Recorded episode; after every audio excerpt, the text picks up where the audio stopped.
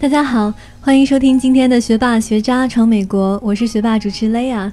我是学霸二号 Leo，我是学渣主持肖一。都是美地说完以后，下一个，嗯，这个是在犹他州的吧？它叫拱门国家公园。哦啊，这个应该是嗯很有名的一个吧，就对是感觉大家都见过这幅这幅图，对对对，是一个非常 iconic 的一个地对。它这个拱是在那个犹他州的车牌上，就车那个嗯汽车车牌上，嗯一般都是这个州最最有名的一些东西。没错，加州是橘子是吗？熊 哦，加对加州是熊，不好意思，那个佛州是橘子是吗？对好像，是对。嗯对，然后那个犹他是这个拱门，对，因为它有两千多座天然的岩石拱门。对嗯。他们这个拱门形成主要是风化的结果，所以就是据说这些拱门像有其中一些比较老、比较就是已经风化的比较严重的，可能随时随刻可能会坍塌。会坍塌，嗯对。嗯，然后我去的时候是二零一八，嗯，no，二零零八年的冬天，然后那个时候我记得非常辛苦，就是冬天去 hiking 的话，就是路上很多积雪，非常的滑但是我当时可能，哎，我想不起走了多远了，反正非常非常的远，去看那个精致拱门，就 deli，嗯、delicate 嗯。Arch，嗯、我觉得是非常记忆深刻的一一次那个 hiking，因为就是一路一路都很艰险，尤其是走完最后要要在一段非常滑的一个悬崖上，就是当时那个悬崖的路布满了冰雪，我基本基本上是爬过去的，因为站起来就会摔倒，站起来就会摔倒，啊就是非常危险。嗯，然后等到，但是到一个转角的时候，看到那个 arch 那个拱门出现的时候，真是一种别有洞天的感觉，就觉得眼前一下就打开了一个像天堂一样的世界，就是哇，太美了。而且那个东西就是那个拱门那种，那个那个说不清就很。很奇特的身姿，有一种有一种那种悲天悯人的感觉，我不知道为什么，就是有矗立在那那里，然后很难形容。我觉得这种东西可能每个人看到有不一样的感受，嗯这个非常难形容。然后希望大家有时间的话，有机会的话，我强烈推荐这个，就不要去大峡谷了，可以去这个去这个拱门国家公园。啊对这个，而且拱门国家公园好多著名电影在那边拍过，嗯我记得有绿巨人的有一有一集，可能最早的一集就是在这儿拍的。那说完拱门的话，第五个就是 Death Valley。嗯，死亡谷，嗯，这个名字听起来很不吉祥啊，对，所以有一度有人就觉得说我不要跟你去那地方，我有去无回。对。嗯，对对。我差点有去无回。我记得当时我们是做第三期节目的时候，回来还感慨感慨了一下。嗯，但是，那个其实还可以，就是嗯我觉得 Death Valley 主要是它的荒凉让它有到了这个名字。嗯然后另外一点就是它很奇特的地方，就是它它的那个温度，因为它是可能沙漠一样的地方，嗯，然后它夏天温度会奇高。我曾经在网上看好多视频，就是在那个地上摊鸡蛋，然后瞬间就就熟了。嗯，是真的很热，就是它那个公园应该是夏天是不开放的，因为可能怕我也觉得，我觉得夏天它根本就没有办法在那儿走吧。嗯，我记得我记得你的鞋都。对，我是三月份去的。啊，对，我记得我很很清楚，是三我是三月份去的，然后我当时穿了一双牛仔靴，嗯，然后在沙漠里走了一会儿之后，鞋底掉脱了。胶了，对吧？对，然后我就那一双鞋就永远的扔在了那个 陪我穿了十就是十年差不多有靴子，嗯就扔掉了。嗯但是我第一次鞋底被烫掉对这个经历，我到现在记忆犹新。然后里面其实还有一个世界奇观，就是行走的石头，石头就是那个石头在在一片就是干枯的河床吧，大概是，然后不知道为什么就他们会自然的移动可能到现在没有一个特别科学、特别官方的解释，嗯不过大家可以去寻找一下。然后在那边其实看银河是一个很嗯很 popular 的一个地点，对吧？就是因为那边树少，然后基基本上天空开阔，非对非常开阔，对。对而且伸手不见五指吧，晚上也。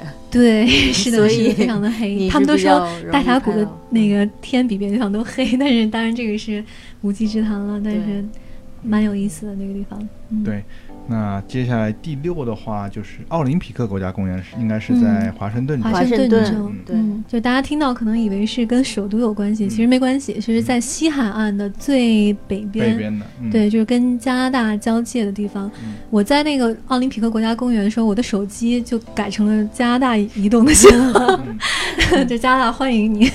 对，就是，但是我去过两次，因为我对那个国家公园其实印象非常的深刻。然后我记得我第一次去的时候，就看到小鹿在那个停车场散步，然后我就觉得哎呀太可爱了。然后所以后来又去过一次，就是这个奥林匹克国家公园呢是身处在一个半岛上，然后这个半岛上有许多的那个森林，然后什么小溪啊，还是什么嗯温泉什么之类的，其实有很多地方可以玩所以我去过两次，就是嗯，可能在我的模糊的概念里，我相信好像这些我刚才说这些森林什么都属于它国家公园的范围。因为从嗯、介绍来说，它是一个生态系统极其庞大的一个雨林型的国家公园，嗯对。所以它嗯、保存了很多自然环境和文化历史，包括像你前面说的群山，然后它有河流、有原始森林、有海岸线，所以说它是非常多元化的一个国家公园。对对，我记得它还有冰洞，嗯，就是之前在那个 Instagram 上看到有、有有有大家就去专门去爬有某一个冰洞，嗯，非常 popular 的一个地方。对，对，反正我是嗯去过它那个山脊，嗯。然后非常的美，非常的壮美。然后去过那个海滩，它那个海滩，如果大家喜欢一个垃圾电影叫那个《Twilight》就《暮光之城》的话，它里面男女主角好像在那个海边还演过一段戏。嗯。然后去过它的那个原始森林，就是它我们叫雨林，但是我相信雨林不是在这个北方这个、嗯。这个纬度的，但是也是那个树非参天大树，非常的、非常的漂亮。然后嗯而且就是有的树，我觉得它的国家公园设计非常的聪明，就是有的树倒了，然后他们就把这个树旁边修了一点点路，然后就变成了一个天然的一一条道路，就嗯。它没有破坏到这个倒掉的树干什么的，就保留在那儿，非常的美。嗯。感觉那个国家公园听起来就是一个非常，就是像 Leo 刚刚说的非常庞大的一个生态系统。对。是的，是的，对，还是挺不一样的。对，对那第七名的话，就是跟嗯、这个奥林匹克公园国家公园离得很近的冰川国家公园。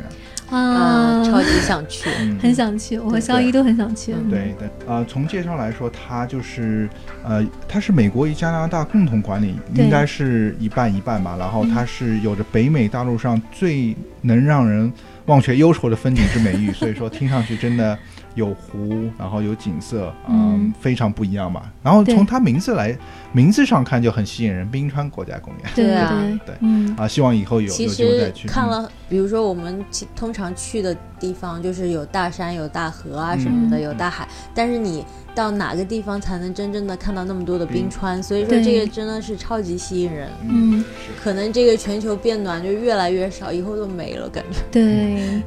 那那在这儿就是，既然介绍不了这个，我给大家补充一个其他的国家公园。嗯这是其实刚刚才说黄石的时候忘说了，嗯就黄石的南门其实是另一个国家公园的北门，就是大提顿国家公园。嗯可能这个大家可能我不知道在国内的听众朋友们有没有听到过，其实在美国也是一个非常受欢迎的地方。然后在我看来，其实也是非常美的。然后它一个特点就是雪山镜湖，就是它有两座非常漂亮的雪山，然后下面一个非常漂亮的湖，就是有时候那个风平浪静的时候，真的是那个雪山镜湖的样子，也非常的美。可能去不了冰川国家公园的 朋友，可以去那儿看看雪山，也是一种弥补吧。嗯，没错。对。那排名第八的是西安国家公园。Zion，、哦，Zion，、嗯对我非常喜欢那个国家公园，对，，非常的美。非常的美。这个这个地方我去的时候，其实也不是一个最最适合去的时候。我去的时候也是冬天，然后冬天的时候呢，那个小溪已经干干，嗯、啊，其实小溪还有一点点，但是嗯溪水不多。然后大部分的 hiking trail 都关掉了，然后我只是在那个溪边走了一走，嗯、但是非常的美。我你冬天去就这么美了，我是秋天去的，秋天是最美的时候，超级超级美。这个我我拍了照片，嗯，我发到那个朋友圈然后人家说你干嘛放这么多滤镜啊？但是问题是这个照片就没有滤镜，就是说太阳光照下来，然后落叶啊什么的，就有好多人在那儿画画，嗯，就是反正就这种美，就是让你所有的烦恼都忘记了。嗯我觉得我特别特别的放松。对，我那段时间去的时候，因为就是我觉得它最美的一个地方，就是有一有一个景点叫 The Narrow，就说是一条小溪，嗯。有有很这个活动就是你可以从这个小溪淌着水进去，这嗯算是一个 trail 吧。是就是我冬天走的那个，只是哦冬天走在路上，你冬天是走在嗯。路上，但是其实秋夏天啊秋天都是有水的，就是嗯别人是可以穿着类似于像雨靴、雨裤那种装备嗯走进去，其实还是很棒的一个体验。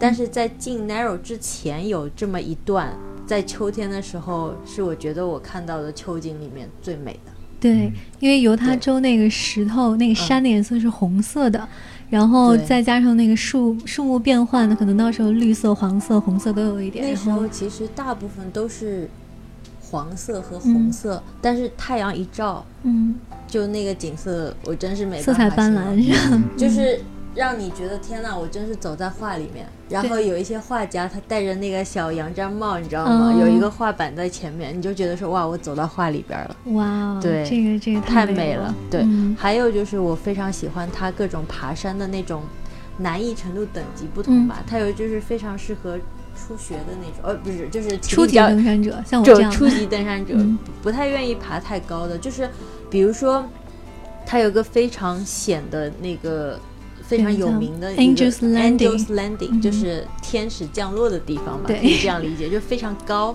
然后非常陡，是悬崖上面的悬崖。是的，然后呢，但是如果你爬到一半，比如说你爬不上去了，你还是可以看到非常美的景色，就是嗯你从路上远眺其他周围周边的那种景色，非常的美。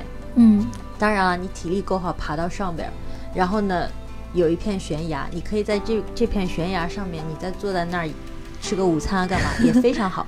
你还有体力，你再不怕的话，拉着铁链再爬到最顶上，哇哦，这个就是真正的 Angel's Landing。嗯然后，呃，我是个恐高的人，所以我爬到那个悬崖上，我就没有办法再爬了，我的脚都超级抖，抖到不行了，对。那也很不容易了。但是我的小伙伴们爬到上面，然后集体还拍了一个合照，嗯当时就惊呆了。对，对，这个地方冬天就是我去的时候是关掉的嗯肯，定要关掉。，对。然后我听说每年都有很多人摔下来，其实是真的，嗯就是你真的是只能拉着铁链上去，嗯就那个铁链嘛，你我觉得有一些人可能拉，就是爬着爬可能会晕，嗯嗯，就就有一些人爬到一半就下来，因为他实在是受不了那个恐惧。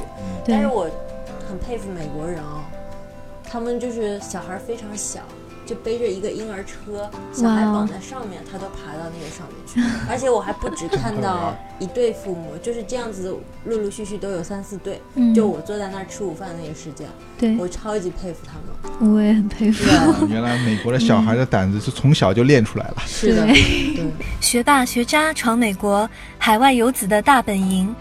我们用最真实的声音，带你领略美国校园的精彩纷呈，揭秘北美职场的苦辣酸甜，洞悉美的最前沿的资讯视角。不管你是学霸还是学渣，我们期待和你一起成长，一起寻梦，一起闯美国。呃，说了这么多，呃，西安的话，排名第九位的就是呃，雷亚前面说的啊、大提顿大提顿，就是在哦黄石旁边的。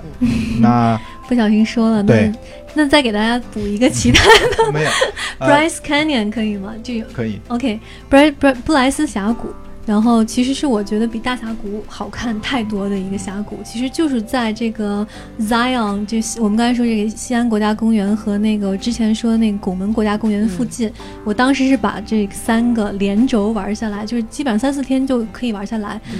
然后这个地方我也是，就是冬天去的嘛，非常漂亮，就是它的那个石头是橙色的，然后上面有白色的雪，背景是蓝色的天，我觉得这个配色简直无敌了。对，非常的漂亮。然后当时就是去看那个那个地方的时候，就是它有一个非常简单的一个环形的一个呃 trail，嗯其实走下来可能也就一两 mile，我觉得非嗯在对于我这种白痴来说都都很轻松，可以在冬天完成。然后走走下去的时候，看到那种各种各样的石头，嗯。就你能，如果发挥想象力的话，你能可能可能看出很多动物啦，什么东西的。后来我查了一下，就是这个这个国家公园，就在呃 Bryce Canyon 国家公园的故事，就是是印第安人说是有许许多多的灵魂，就是动物的什么灵魂啊、神灵啊什么被呃 track 在这个被困在这个地方，所以那些石头长得像动物。然后我觉得它们形状就是真是。怪异各千，然后非常的漂亮。其实我也是很喜欢，可能我心目中的排名第一的国家公园是拱门，第二就是布莱斯峡谷。嗯。其实我觉得有它是一个非常有特点的地方，就是你去嗯看那边的大峡谷，就是呃不是大峡谷，你去看那边国家公园，每个都不同，但是他们都有个共同特点，就是各种各样不同风貌的石头，嗯嗯，所以我觉得还是非常值得对去的。颜色都很就是那个纯度都非常高是，的。对吧？嗯。那排名第十的就是，呃，不在蒙呃美国本土的吧，阿拉斯加的一个比较小众的叫德纳利哦，国家公园。哪里不小众？也不小众了，对，对，Denali National Park。嗯嗯、我当时去的时候，就是我刚才想猜它是最面积最大的一个，因为我、嗯我记得我当时，嗯，就这个这个 park 里面，这个国家公园里不许你自己开车，嗯。你必须要报这个国家公园提供的那种大巴车。嗯。然后我记得当时是走了四个小时还是八个小时，我真的觉得非常的精疲力尽，就说明它的它的那个幅员辽阔，就是嗯。从它出发的地方到我们想要到的那个一个湖边，嗯，居然可能可能是四个小时吧，往返八个小时，哇，这对，非常的非常的大，然后也非常的美。就是当时陪我一起去的朋友说是。给他的感觉很像那个青藏高原，当然我、我没有去过，他去过，他说是嗯两两个地方是非常接近的。嗯然后在我看来，我觉得非常有那种，嗯，《指环王》里面不知道哪一些场景的那种感觉，就是嗯很大气，有一种嗯有一种荒荒野的啊荒美，荒野那种嗯非常的、非常的美。凄美的那种但。但是就是想到他，我有两个体验非常记忆犹新。第一是蚊子，就是我们有一个玩笑说阿拉斯加的州鸟是蚊子，就是我去之前看到这个，我觉得很好，好好好搞笑啊。然后去了以后觉得名不虚传，这太恐怖了。就是我们从那个就坐了四个小时大巴车，终于到达它的那个目的地，是一个湖边。就是如果运气好的话，可以从这个湖看到北美最高山峰，就是嗯麦麦肯金利山是吧？嗯呃的倒影。嗯但是我们去的时候那天，首先是阴雨，然后看没有看到，其次一下车就被蚊子包围了。就是当时下车了以后，我就拍了一张照片，然后就跑回车上了。回来看照片的时候，你能从那个。电脑上非常清晰的看到我我身旁围着十只蚊子，就那个蚊子之大，你能看 你能看得清清楚楚。就真的是一瞬间，我脸上多了十几个包，就 就因为我当时是全副武装，我戴着帽子，戴着围巾，可能只有我的脸露出来，然后上面全部都是蚊子叮的包，这是第一个印象非常深刻的。第二个印象非常深刻是我那个大巴车上坐着一个简直鹰的眼睛 的一个印度妇女，就她在车上，就是车上的导游会说是，当你们看到野生动物的时候就喊，然后我我就停车让大家看，嗯然后这女的过一会儿就说 bear，说是熊，然后我们大家说哪儿哪儿哪儿哪儿，然后出去一看就是一个大概两毫米不到的一个棕 棕色的点儿在身上慢慢的移动。哦，一看哦，还真的是只熊啊、然后过一会儿他就说 bear，然后又是一个一两两毫米不到的点儿，它总是能抓到那个非常非常远的，然后带有自然保护色 在移动的熊，我觉得也是非常的佩服他。但是就是那个地方主要就是可能可能比较有名的动物就是熊，然后狼群，熊啊，还有嗯狼群是吧？就是狼群那天那次，可惜我们没有看到。嗯不过就是在这儿多说一点，就阿拉斯加动物也非常的多。就是嗯我们开在路上有看到一种很奇葩的鹿，叫 moose，可能叫麋鹿。麋，鹿，对对对对是不是就传说中的四不像？因为它真的长得有点太四不像了。是的，是的，对，然后就路上看到停下来哎看他们吃东西，然后挺开心的，就看到很多很多。然后另一个看熊，就是阿拉斯加看熊的那个 tour 旅行团非常多，不过也非常贵。我当时找了最便宜的是六百美金一个人。天哪，对因为因为什么呢？就是他带我们去看熊的那个地方是没有车能去的，我们必须嗯坐那种小飞机。说这个小飞机连同嗯、飞行员还有那个导游之外，只能再坐四个人。嗯然后我们就四个小伙伴一一块儿就是包飞机去，然后去了以后呢，我们是。站在船上，在湖中间看着对面的熊，就是对面是山，然后是一个其实大家有没有听说过那个三文鱼产卵季要逆流而上去一个地方？对，那个那个地方就是你能看到山上有一个小瀑布，然后无数的三文鱼在往上往上逆流而上，想要去游过去。啊，然后这熊在这儿等，熊简直就是一个 buffet 啊，简直就是自助餐好吗？然后就是哎，十分钟就来一只，十分钟来一只，然后现在是然后就是我们给它起名字，哎，大黑来，然后小黑又来了，然后最后最后在临走之前呢，还有一只熊妈妈带着三只小熊，就是好萌啊，嗯。就是超级宝宝的那种小熊，然后就。我我觉得熊一生你可能没有太多机会看到这种场景，嗯。就是他们在那个地方去捕鱼，对，这个是北极熊是吧？没有棕熊，棕黑熊和熊棕啊黑熊和棕熊，对对对。然后，而且就是我报的那个旅行团还蛮酷的，就是在熊不来的时候，我们可以钓三文鱼，哦 就是 就边钓鱼边看熊那一 tour。其实其实那个性价比非常高。啊然后那儿三文鱼有多多，就是我们的那个钩上是不放饵的，就是基本上你钩往下拽就能路上能拽到一只鱼上来。对，然后然后到最后呢，那个旅行结束之后，那个导游我们的那个向导还可以帮把把这个鱼抛好，然后密封起来，然后我们就寄回家，这样还就是嗯回家还有三文鱼吃，听上去三文鱼应该自己比钓的，嗯比小龙虾好吃嘛，是吧？都都我我选小龙虾，不好意思，我还是选小龙虾。都好吃，都好吃。然后阿拉斯加可能最好吃是那个比目鱼，我还嗯钓过那个五五十磅的，哎是五十磅啊？不对，可能二啊对二十磅，二十磅的比目鱼。嗯对，像我们人大概一一百多磅嘛，那我我在想五十磅你拉得动吗？因为那个二十磅我都快拉吐了，我当时一边在拉，一边说我真的要吐，我真的想吐，真的太太累了，因为那个。他们那个比目鱼是深水鱼，就是在非常深的海底下，然后那个鱼钩下面挂了五磅的一个坨，把它拽下去，然后那鱼又二十多磅，我真，然后加上水的阻力，我去收竿的时候，我真的在想，人类这么发达的科技，居然不搞一个一键自动收的一个鱼线，我真的太崩溃了。但是那个那个哈利波就是那个比目鱼的肉是非常鲜美的，嗯而且肉二十磅的鱼一条能吃好久。我回来以后真的吃了好久。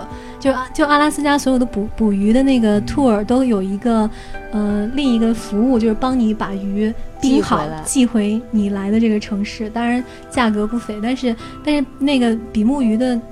本来它的价格市场价就非常的高，其实你是赚的，然后我就把它寄回家，然后自己做一做，非常的好吃。嗯特，别棒。嗯，听上去肚子都饿了。对。然后在阿拉斯加，其实另一个推荐的玩法就是租房车，就是啊我这是人生第一次租房车，然后感觉就是好棒啊！就是睡在车里，就是因为我我不太会开车，然后小伙伴开车，我在后面躺着，这个 这个经历很棒。然后到到地方了，大家一块儿去在那个房车上做饭，也是不错的经历。嗯然后因为开房车在不同的州可能有不同的规定，可能在加州你必须有那种会开卡车的一个驾照。驾照，嗯，我我不知道是不是真的，嗯。但是就是在很多州是你是需要有特别的驾照才能去开，嗯。但是阿拉斯加所有人就是只要有你有驾照你就可以开，所以在那边你经常能看到开房车的游客，嗯。而且阿拉斯加的住宿非常贵，可能嗯。非常简陋的酒店也得两百刀一晚上。其实如果人多的话，大家合资租一个房车其实是还蛮划算。蛮划算的，对，嗯，哇，那我们已经把十个国家公园嗯。嗯。都都讲过了。那在我们节目结束之前，再给大家一个福利吧。我们讲另外一个不是国家公园，但是很有名的两位肖呃肖一和雷亚一直梦寐以求，但是还没有去的一个地方叫 Wave。还没有去讲什么讲，说说都说出来都是泪啊！嗯就是这个地方，因为太特别了，你就大家可以去搜索一下它它的图片，就它整个地形就就是是风貌的一个地形，它的对它地貌就是全部就像波浪一样，但是是橙色的。是的然后常非常美。对，然后这个地方为了保护它的自然环境呢，它嗯每天都要抽签，可能每天只只允许大概每天八十位是吗？不到，还二十位？二十位，二十位是？就是当天去排队的人放进去十位，嗯，然后在网上抽签，就是说我可以交一个费用，我可以接下来抽，比如说下一个月的，嗯然后大概有几好几百号人抽十位，而且他抽签可能说你要报给他说我有多少个人，他比如说抽了四个人，下一组是三个人，嗯，那么剩下来的就只能是选三个人，三个人的一个组，嗯，或者说到最后只剩下一个人，那也只能选一个人的那个组。嗯，所以说其实是很难很难抽到的，就等于说这个几率是概率非常非常小，就我和肖一已经抽了半次。半年差不多都没有抽到。没，有抽中。嗯。对。所以现在我还是想继续努力努力，什么时候能看到对我们？人品太差了一点。因为这个也算是一个，就是一生必去啊什么的那种。对，对，哎呀，感觉还是希望能早日抽到吧，因为那个图片还是很震惊我的。嗯嗯，哇，那我们今天讲了这么多，我感觉也给大家介绍了很多美国的好的国家公园吧。对希，望大家像嗯国家公园一共五十九个，对吧？然后其实除了国家公园以外，还有那种叫什么 national monument，叫什么国家纪念嗯什么之类的。就比如说大家都看过《阿甘正传》，他跑步停下来的那个地方叫纪念碑谷，嗯很有名，但它不是国家公园，但是它属于一个 national monument。嗯然后就是许许多多这种地方加起来真是数不胜数，可能一共有三百多个。是，嗯还有海滩啊，对就是退潮以后的那个各种各种海洋生物，也是让人很震惊的。所以像这一些都非常值得看。嗯，所以如果喜欢大自然的朋友们，美国是一个非常适合旅游的地方。没。错。嗯，对，是。嗯。那讲了这么多，也希望啊、听众朋友们有机会来美国去体验一下这些和大自然接触深度接触的机会吧。对，嗯，那这就是我们这期的学霸学渣学闯渣美国。